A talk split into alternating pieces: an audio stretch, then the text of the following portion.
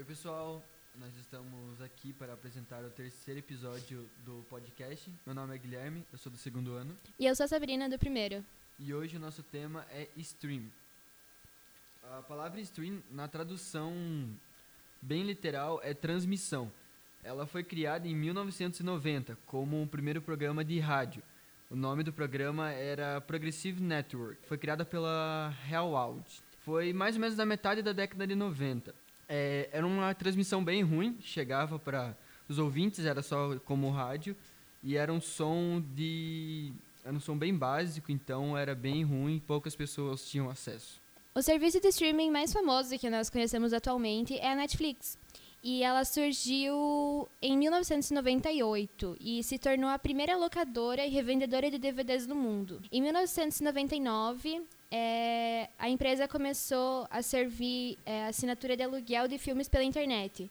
E funcionava assim: o cliente escolhia os filmes pelo site, recebia os DVDs em casa e depois tinha que enviar de volta pelos correios. A Netflix chegou no Brasil em 2011 e só em 2013 lançou a primeira série original, House of Cards. Como funciona o sistema de stream? Ele, os produtores de filmes, por exemplo, eles produzem o filme e colocam em servidores na internet.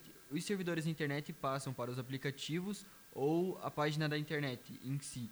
E disso chega para nossa nosso celular, tablet, notebook, TV, e, entre tudo. As plataformas de streaming se espalharam no mundo rápido e aos poucos os cinemas estão perdendo com o avanço dessas plataformas. Tanto é que no último ano a Disney Plus foi lançada e muitos filmes da empresa não passaram pelos cartazes, tipo Mulan, Luca, Soul.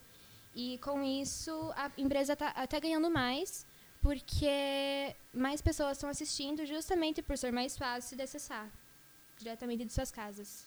Um exemplo disso também é o filme Viúva Negra, que está sendo lançado dia 9 de julho, tanto nos cinemas quanto nos serviços de streaming para os assinantes que pagaram uma taxa a mais.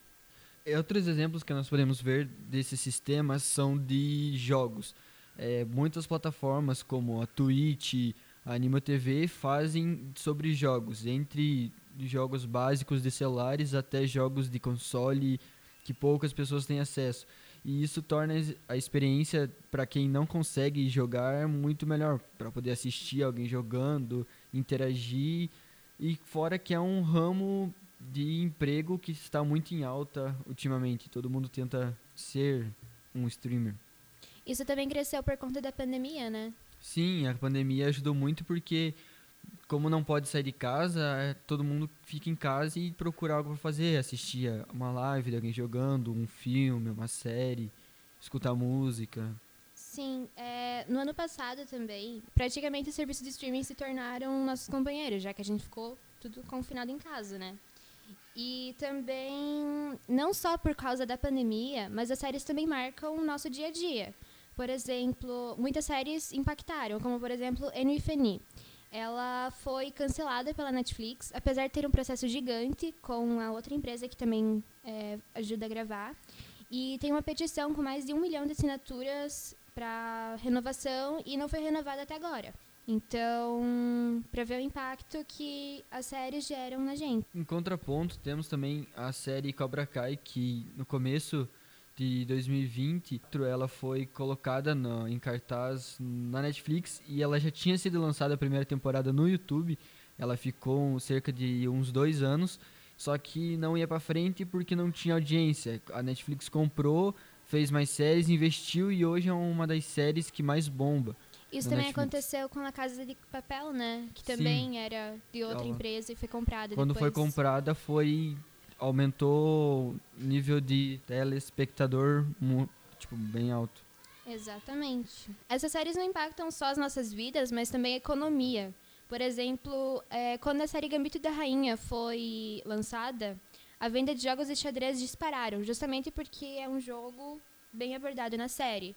É, com Stranger Things, a influência na moda e o retorno das músicas dos anos 80. Tanto é que muitos muitas pessoas que viveram os anos 80, é, tiveram sua infância, assistiram a série e recordaram, tipo, tiveram momentos de nostalgia. Uh, Bridgerton também, é, a busca pelos livros que basearam a série é, cresceram cerca de 3.300%.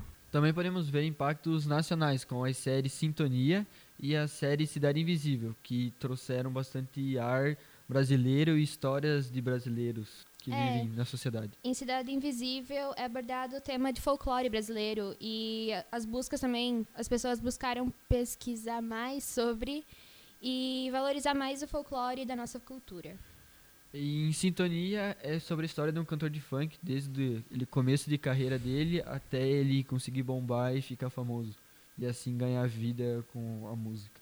Influências negativas também podem acontecer com essas séries. Por exemplo, em 13 Reasons Why, ela foi processada judicialmente por conta da cena final, onde a protagonista comete suicídio e acabou gerando gatilhos para adolescentes. Alguns casos também são, é, um, por exemplo, um anime chamado uh, Death Note, ele foi totalmente cancelado no Japão pelo número excessivo de adolescentes cometendo suicídio após assistirem o anime.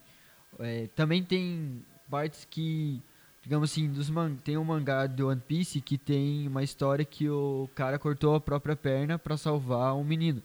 Já no anime, quando passou, eles tiveram que falar que ele não cortou para sobreviver, e sim foi um acidente. Então eles fazem bastante censura para não impactar em quem assiste e, e nada do gênero para que possa dar problemas sociais. Também dá para considerar como um vício, uma parte que seria negativa. Algumas pessoas não têm próprio controle sobre, ah, eu, tá, eu tenho hora para ir dormir, então eu te- amanhã eu tenho que acordar cedo para ir trabalhar, ir para escola e acabam ficando a madrugada assistindo e no outro dia de manhã não conseguem ficar de pé direito porque estão com sonos, porque não conseguem se controlar em É. questão de assistir. Justamente por ser uma coisa que tá ali na sua mão, você pode usar quando quiser e Você acaba tem, tornando um vício. é, você tem totalmente um livre arbítrio para assistir quando você quiser, Isso Mas- mesmo. como tudo praticamente. É. Qual que é a tua série favorita? Série favorita de momento, eu tô gostando muito de Lucifer, mas não, digamos assim, não posso dizer que é favorita, é de momento. E a Entendi. sua qual que é? Ai, eu gosto bastante de Friends. E também, inclusive, essa série, tipo, ela mantém o mesmo sucesso após 17 anos do último episódio e a Netflix perdeu muitos assinantes com a saída da série da plataforma também. E, foi, e você pegou a plataforma já quando começou a, podemos dizer assim, bombar ela ou você demorou um pouco mais? Ou... Ah, não lembro. Acho que foi ano passado, finalzinho do outro, de 2019, que eu comecei a assistir e gostei. E, Hum. nossa, já assisti várias vezes. Tem, por exemplo, séries que você já assistiu e repetiu por gostar sim, muito? Sim, É, Friends, Modern Family, uh, Stranger Things também já assisti algumas vezes. NFNE também. Uh, The Umbrella Academy também é muito boa. Em questão com a pandemia, aumentou o tanto que você assiste, diminuiu? Como foi o impacto pessoal pra você? Olha, eu já assistia e depois com a pandemia, claro, né? Fiquei mais tempo em casa, eu também assisti mais.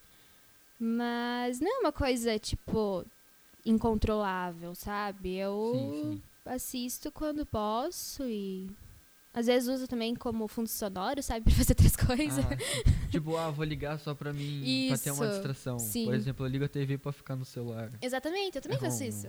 Uma coisa bem. Se você É. parar pra pensar, não faz muito sentido, mas você faz. É. Então, o que a gente pode concluir com isso, Gui, é que as séries podem ter impacto tanto positivo quanto negativo, e isso pode ser bom ou ruim.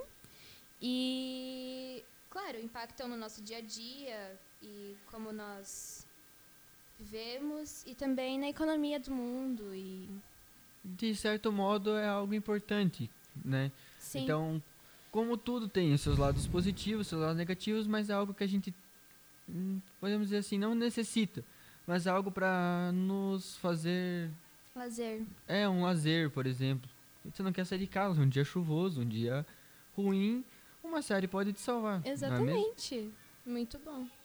É, também que o vício não é uma coisa muito boa, então. É, tem que saber, a pessoa tem que saber Moderar. se moderar. Se você tiver tudo com um limite é bom. Isso. Então, Então- acho que é isso. Ah, esse foi o nosso terceiro episódio do podcast do Global. E É isso aí, nós nos vemos nos próximos. Tchau. Tchau!